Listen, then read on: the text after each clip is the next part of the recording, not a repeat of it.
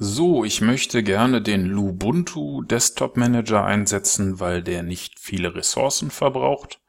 Um das zu tun, muss ich natürlich erstmal von der grafisch nicht sehr ansprechenden Konsole eine Installation vornehmen.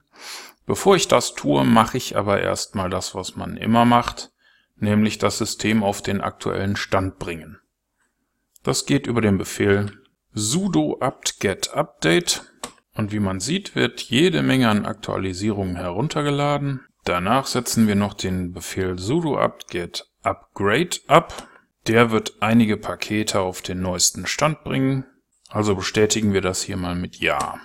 Die Netzwerkanbindung scheint hier sehr schnell zu sein. Das dauert jetzt wieder ein bisschen. So, fertig. Jetzt kommt der eigentlich interessante Teil.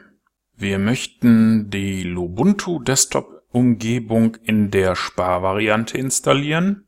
Wenn man auf askubuntu.com nachschaut, stellt man fest, das geht mit dem Befehl sudo apt-get install lubuntu core.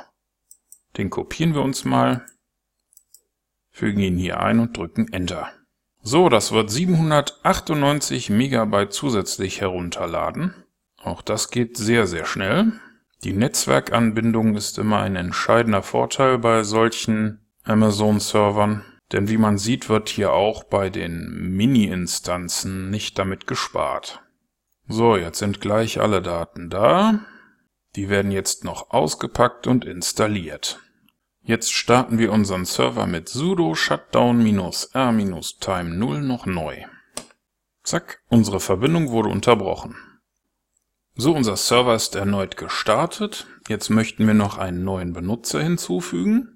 Das geht mit dem Befehl adduser und dem Namen des Benutzers.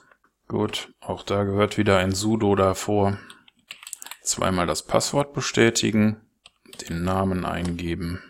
Den Rest können wir so lassen. Wir bestätigen mit Yes.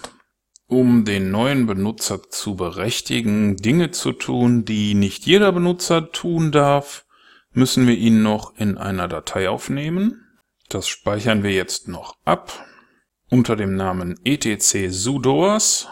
Jetzt möchte ich noch eine Software mit dem Namen xlvnc installieren. Die wird uns später den Zugriff auf die grafische Oberfläche erleichtern.